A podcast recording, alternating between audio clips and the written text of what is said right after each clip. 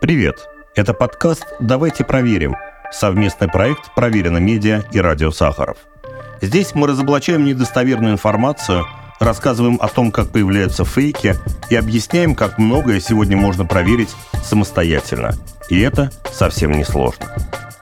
Сегодня вас, как всегда, ждут три истории.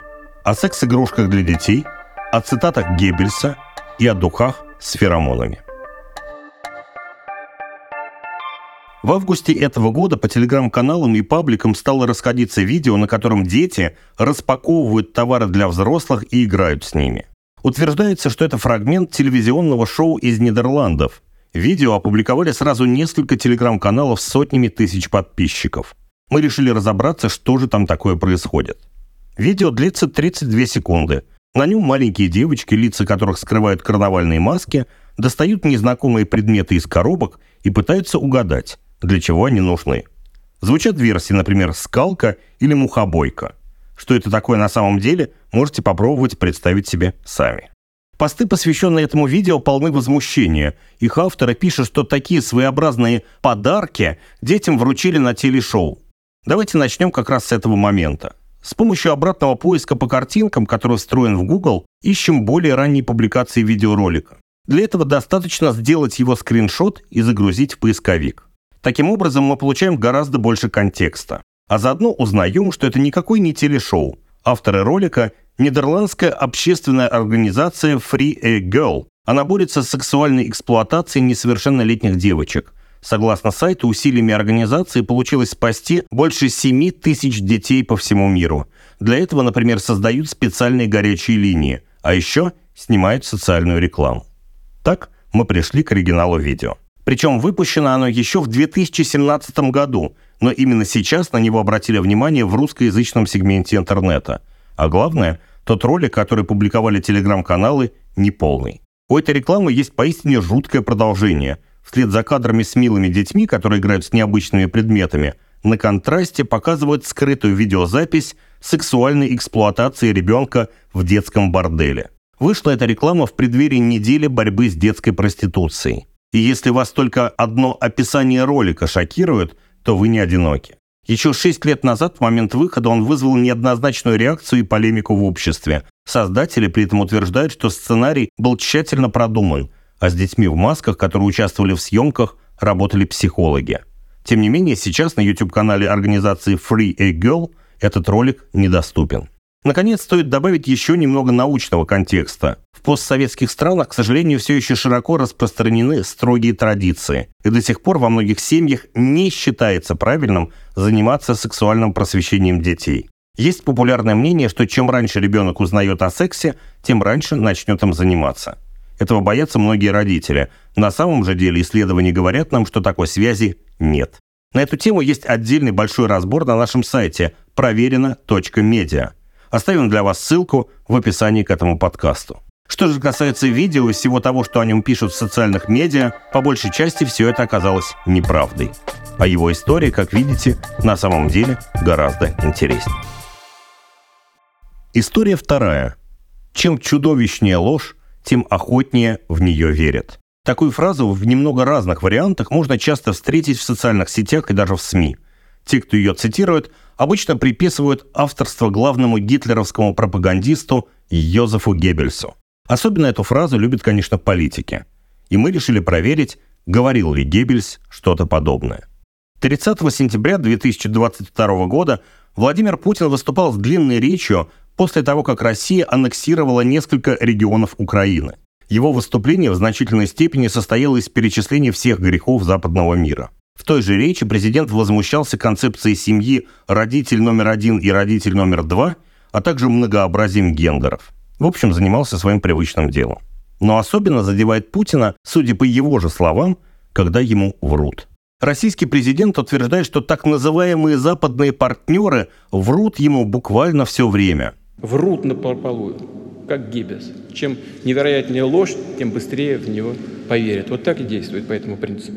А вот и Геббельс. Причем, как выясняется, Путин его вспоминает уже не в первый раз. Геббельс же говорил, чем невероятнее ложь, тем быстрее в нее поверят. И он добивался своего. Он был талантливый человек. Здесь мы сделаем небольшое отступление от темы, потому что вы только что услышали яркий образец того, как государство пытается скрывать свои ошибки. К счастью, проверить их самостоятельно, как мы часто напоминаем, совсем несложно. Про талантливого человека Геббельса Путин умудрился вспомнить на встрече с делегацией раввинов, которые приехали к нему в Кремль со всего мира. Это случилось еще в 2014 году. Журналисты на этот эпитет, конечно же, обратили внимание. Вероятно, поэтому запись этой встречи теперь невозможно найти в архиве пресс-службы Кремля. Вообще сайт kremlin.ru устроен очень просто. Так что любой человек при желании может без особых усилий проверить, что и когда говорил президент. В сообщении пресс-службы иногда добавляют видеозапись, фотографии и стенограмму. А иногда могут ограничиться сухим текстом с коротким описанием событий. В сообщении о встрече Путина с Аравинами есть несколько протокольных фотографий и стенограмма встречи. Видеозапись же отсутствует, хотя об этой встрече рассказывали даже на Первом канале, то есть она была открыта для журналистов кремлевского пула. В стенограмме, причем слова про талант Геббельса остались. Кстати, о репортаже на Первом канале. Там об этой встрече рассказали дважды, в шестичасовых и в девятичасовых новостях. Во втором выпуске даже привели слова Путина про Геббельса, но предусмотрительно отрезали то место, где президент говорит о его таланте. На проверку всего этого потребовалось буквально несколько минут. Большая часть этого времени ушла на обычный поиск по YouTube. Когда официальные источники удаляют исходный материал, можно быть уверенным, что кто-то на YouTube его предварительно скачал и загрузил на свой канал. От профессиональных фактчекеров таким людям большое спасибо. Ну, вернемся же к самому Геббельсу одному из главных идеологов нацизма. В гитлеровской Германии он занимал пост рейхсминистра народного просвещения и пропаганды, и, как ни печально это звучит, добился определенных результатов. Здесь Путин не соврал. Геббельс создал такую систему государственной пропаганды, которой до него просто не бывало в истории. А эта пропаганда, как известно, сыграла свою роль в трагедии Второй мировой войны. Привет, меня зовут Илья Бер, я основатель и главный редактор фактчекерского проекта «Проверено медиа», ну а еще историк по образованию. И я специально изучал, как работал рейхсминистр пропаганды Йозеф Геббельс, что он делал для того, чтобы поставить все информационное поле Германии, начиная с 1933 года, под контроль национал-социалистической партии и, собственно, нацистского дискурса. Во-первых, нужно было забить пол полностью все существовавшие информационные каналы чем-то, что, ну, как минимум, не противоречило идеям нацизма. Для этого, во-первых, из 4700 газет и разных периодических изданий, которые существовали на тот момент, только 3% из них контролировала национал-социалистическая партия, и очень быстро было закрыто большинство из них, а оставшаяся значительная часть перешла, собственно, под контроль лично Геббельса. Важнейшую роль сыграла радио, тогда набиравшее силу, нов, новое медиа, на него была сделана ставка. Радиоприемники продавались в Германии очень дешево, иногда даже дешевле себестоимости. Задача была, чтобы радио пришло в каждый дом и напрямую в уши немцам, чтобы можно было заливать пропаганду, чем, собственно, и занимались и Геббельс, и Гитлер, и постоянные речи Гитлера, очень пространные, длинные, передавались по радио. Ну и, конечно, работала было и кино. Самым знаменитым пропагандистским фильмом того времени можно назвать «Триумф воли» чрезвычайно талантливого режиссера Лени Рифеншталь. И, в общем, работа на нацистов стала клеймом для нее на всю жизнь, а прожила она больше ста лет. От Геббельса, разумеется, остался целый архив документов и записей его публичных выступлений. Кроме того, он вел личный дневник. Но ни в документах, ни в письмах, ни в речах Геббельса фразы про чудовищную ложь нет ни в каких вариантах. Есть, впрочем, одна публикация, которая могла внести в путаницу. В 1941 году вышла статья Геббельса под заголовком «Фабрика лжи Черчилля». В ней он обвинял премьер-министра Великобритании, как не иронично, в бесстыжей пропаганде. Англичане придерживаются принципа «если лгать, то лгать по-крупному и стоять на своем». Звучит как будто похоже, но мысль совсем другая. На самом деле разгадка очень проста и лежит у всех перед глазами. Слова, которые приписывают Йозефу Геббельсу, на самом деле принадлежат Адольфу Гитлеру. А написаны они в его главном тексте. Это, конечно же, «Майн Кампф». В исключительно просветительских целях приведем цитату. Эти господа исходили из того правильного расчета, что чем чудовищнее солжешь, тем скорее тебе поверят. Так Гитлер говорил о евреях и о марксистах, которых обвинял в поражении Германии в Первой мировой войне. И все равно смысл его слов не вполне совпадает с обычным пониманием этой цитаты, потому что сама цитата, в свою очередь, вырвана из контекста. Гитлер говорил о чудовищной лжи не как о примере для подражания, а наоборот, осуждая, хотя и назвав такой расчет правильным. История третья. Маркетологи уже много лет утверждают, что нашли рецепт приворотного зелья. Это так называемые духи с феромонами. По словам производителей, такая парфюмерия может сделать любого человека сексуально привлекательным. И на такие обещания есть и спрос. Подобные духи нередко ищут в магазинах и обсуждают на специализированных форумах. Мы же решили проверить, что это за такие духи и есть ли от них толк. Но не стоит думать, что мы побежали скупать образцы духов с феромонами. Ограничимся теорией. Хотя, к слову, дефицита здесь нет. Духи с этими удивительными веществами продают на крупнейших российских маркетплейсах. Судя по рейтингам и величине ассортимента, можно заключить, что товар пользуется спросом. Даже на сайтах магазинов парфюмерии можно встретить целые статьи, которые рассказывают о волшебных свойствах феромонов. По словам некоторых авторов, духи с человеческими феромонами запрещены в России и Европе. Поэтому покупателям предлагают другие с феромонами свиней действует, как утверждается, и на людей.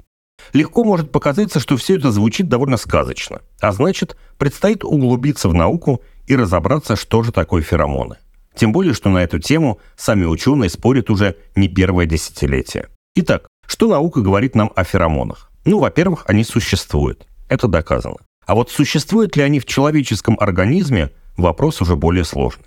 Здесь версии разных исследователей расходятся, причем доходят до очень острой полемики. Начнем с определения. Феромоны – это химические вещества, которые выделяют живые организмы. У этих веществ есть функция – вызвать определенную реакцию у других представителей своего вида. Обратите внимание, речь совсем не обязательно идет о том, чтобы привлечь партнера для размножения. Например, кошки выделяют феромоны, когда трутся о предметы или о человека. Таким образом, они подают сигнал другим животным о том, что территория занята.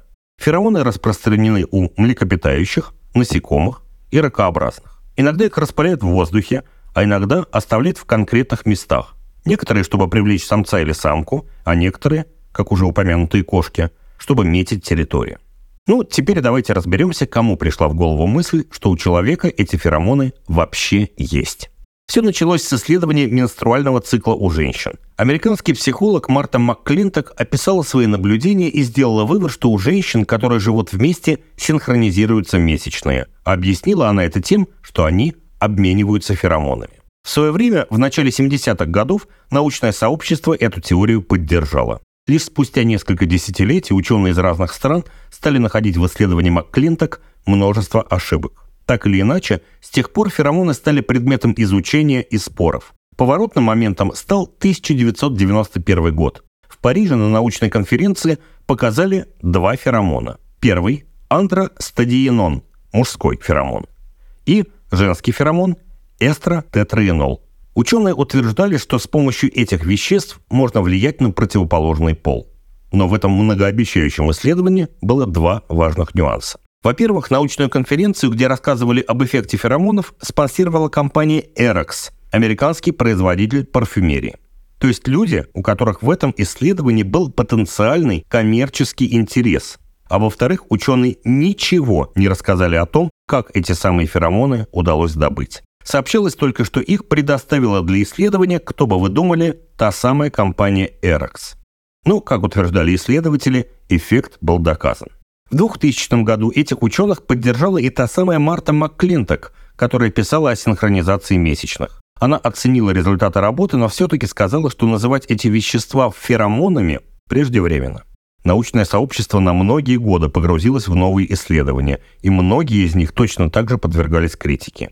Некоторые за противоречивые результаты, а некоторые за недостаточно убедительные методы находились и вовсе ярые критики. Например, директор Центра обоняния и вкуса Университета Пенсильвании Ричард Л. Доти. Он написал целую книгу «Великий миф о феромонах». Он так же, как и Марта МакКлинток, сомневается, что представленные вещества можно отнести к группе феромонов. Говоря о феромонах, очень важно отделить их от запахов. Это, если говорить простым языком, совсем не одно и то же. Запахи, кстати, действительно играют свою роль в привлечении партнеров. Ученые даже проводили на эту тему очень необычные эксперименты. Например, женщинам предлагали понюхать несколько футболок, которые до этого несколько дней носили мужчины.